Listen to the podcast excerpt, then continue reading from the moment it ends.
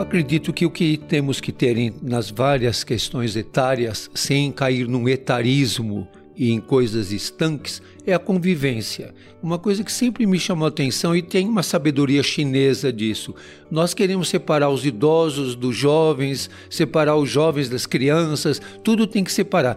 Eu acho até interessante, me chama muita atenção, e isso marcou muito na minha vida como padre. Eu nunca aceitei ter essa história de missa para as crianças ou como eh, em alguns momentos se viu, a mesa do almoço dos adultos é uma e as crianças iam para outra mesa. Então por que, que não podemos comer juntos? Por que, que tem que separar? Eh, depois, claro, cada faixa etária tem suas necessidades. Às vezes o idoso precisa descansar um pouquinho, a criança ah, continua brincando, mas por que, que não podem conviver? Por que, que tem que separar tudo? Então as crianças vão comer naquela mesa separada ali no quintal porque vão derrubar a comida. O velhinho vai comer para lá porque ele come de boca aberta e deixa cair comida. O... Não, temos que comer juntos. E as crianças aprenderem a cuidar dos idosos e os idosos a cuidar das crianças.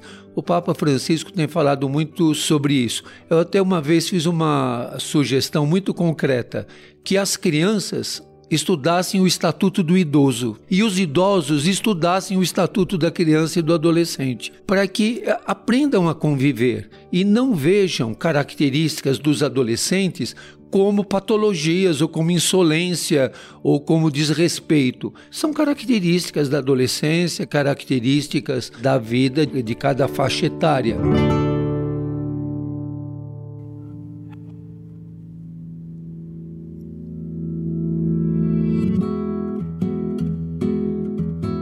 Você acabou de ouvir nossa pílula de sabedoria do podcast Todos os Caminhos. De segunda a sexta, você pode escutar nossas pílulas sempre pela manhã e aos sábados o episódio completo disponível no Globoplay e em todas as plataformas de áudio. Até a próxima!